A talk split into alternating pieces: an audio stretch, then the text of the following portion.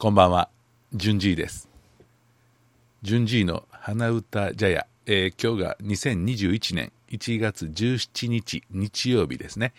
えー、大体最近はね、週に1回配信っていうことで落ち着きつつありますね。あの、やっぱり土曜日とか日曜日とか、ね、時間があるというか、あんまりこう、電話もかかってこないしね、えー土日っていうのはね、えーそういう時に、えー集中して配信できたらいいなという感じで今ちょっとやっておりますけども、まあこの先ね、コロナでどうなるかわからないんですけども、うんこういう感じでいいかなと思ってやっています。えーということで、えー今日はね、99回目になるんですけども、えー順次の花歌茶屋、えー最後までどうぞご視聴くださいますようよろしくお願い申し上げます。あ、あのーそれからあの途中で寝落ちする方、全然、えー遠慮なさらずに、えー寝落ちしていただければ嬉しいと思います。それでは、順次の花歌茶屋99回目始めていきたいと思います。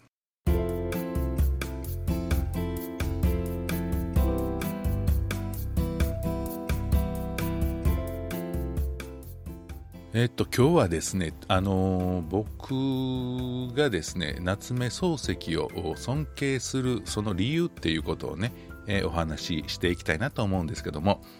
まあ、夏目漱石といえばね、えー文豪ですよね、明治のね、えまあ、いろんな作品を書いていて、え中にはね、読まれている方もたくさんいらっしゃると思いますけども、えなぜその夏目漱石を僕が尊敬するのかということをね、ちょっとお話ししたいなと思います。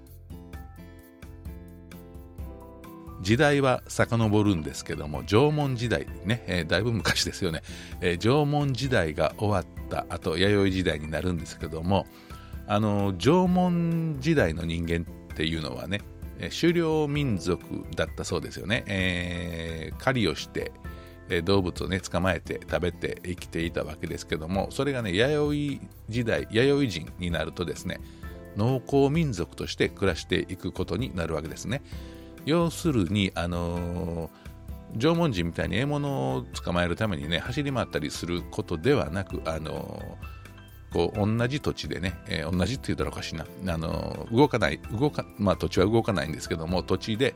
え田んぼを耕したり、まあ、あの野菜を育て育てたりということでしょうね、えそういうことをして、えあまり動かず地べたに、ね、座り込んで黙々と作業する人種というか暮らしになっていたそうなんですけどもつまりそれはどういうことかというとねあのやっぱり体をね動き回って体を使っている人とえそうじゃない。あの座り込んでねあの腰をかがめたり、えー同じ姿勢でね何時間も単純作業をするとかねなるとね、えー結構ね、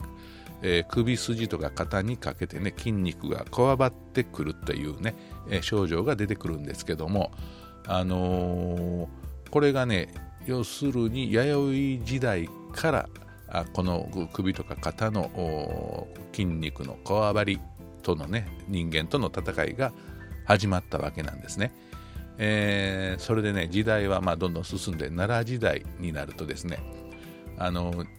人々はね、まあ、その人間ですよね。人間はもう文明というかあ随分成長してですね、えー西暦701年にねあの皆さんご存知の大法律令というね法律を作ったわけですね、えーそれから50何年かな56年後ぐらいかな西暦757年にはあその大量大法律令のアップデート版の養老律令というのがね発通令されるんですね。えっ、とね面白いことにその養老養老律ゆいちょっと喋りにくいですね。養老律令の中にはですねあんまという学問がですね、えー奨励されていたわけです。あんまがねあんま要するにマッサージですねが法律に書かれるぐらいなのでその農耕民族となった弥生人の頃から発生した首から肩への筋肉のこわばりっていうのがねいかにこの奈良時代の人々にまで受け継がれて苦しめられてきたのかがよくわかることですよね。あんまが法律に書かれるわけですからね。でそしてねその養老律令発令から、えー1264年後要するに弥生時代から数えるとなんと2000数百年というね長い年月、えー、日本人はその首から肩の筋肉のこわばりの症状をね、えー、これ特定する言葉がなかったのです実はこの2000数百年にわたる間。このね名この症状を指す名詞名詞ですねがなかったわけです。なぜかというとね多分ねこれそのこれにふさわしい名称を誰一人として考えることができなかったんだろうと思われますね。え考えられなかったというか、まあ、いろいろ名前は付けら付けられたのかもしれないんですけどもそれが統一されなかったというのは人々に、ね、受け入れられなかったということですよね。そういうことで、えー、この2000数百年間名前のないこの、肩から首筋への筋肉のこわばりが続いたわけです。でね、その時は突然来るわけなんですよね。それは明治42年、西暦1909年ですね。門という小説の中にその言葉は登場したわけです。そうなんです。それがね、かの文豪夏目漱石が書いた小説「門」の中に「肩こり」という言葉が初めて登場したのですね。えー、これ以来日本人はこの弥生時代から続いているこの首から肩の筋肉のこわばりを肩こりと表現するようになりましたというかこの肩こりという4文字でもってですね、えー、日本人共通の悩みを表すことができたわけなんですよ。で今ではもう猫も杓子もね、えー、あ肩こったなというようになったんですね。一方ねあのこの世界を見渡すとですねこの肩こりという言葉に代わるそれぞれの国の言葉というのはねないようなんですよね。発明されていないみたいなんですね、えー、これはね何を意味するのかというとねあのー二千数百年もの間その名称を考えることができなかった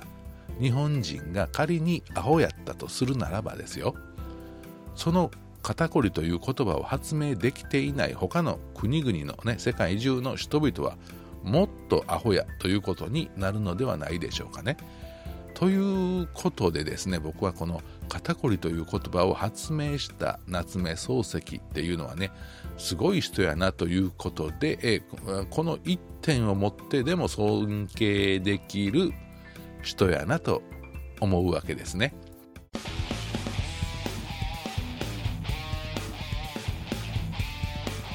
This program is brought to you by Junji. とまあそういうわけで、えー、僕が夏目漱石を尊敬する理由というのが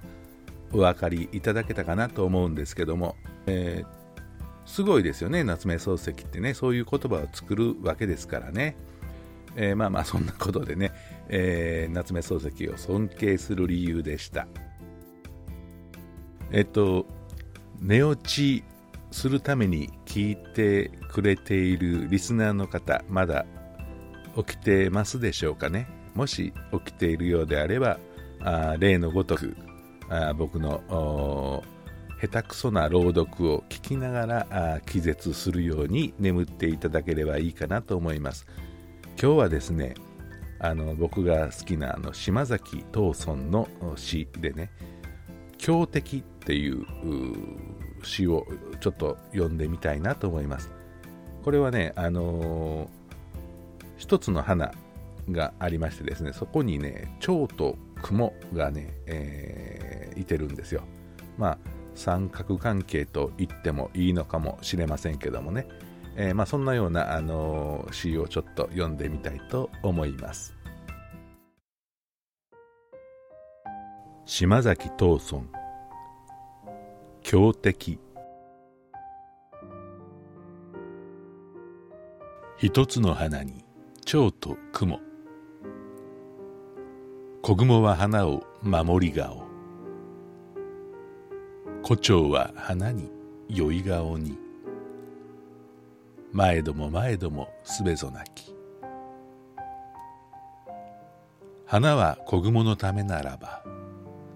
胡蝶の舞をいかにせん。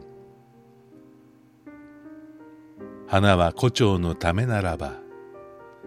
小雲の糸をいかにせん。やがて一つの花散りて小雲はそこに眠れども翼もかるき胡蝶こそいずこともなくうせにけれ。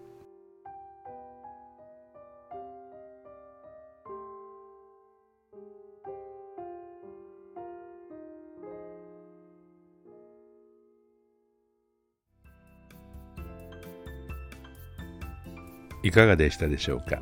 順次の花歌茶屋99回目の配信。この辺でお別れしたいと思います。まだね、えー、寝落ちできない人はもう一度最初から聞いてください。寝落ちするまで何度聞いていただいても結構ですので眠れるまで繰り返しお聴きください。それでは次回の配信でお会いしましょう。ご視聴ありがとうございました。ではでは、バイバイ。おやすみなさい。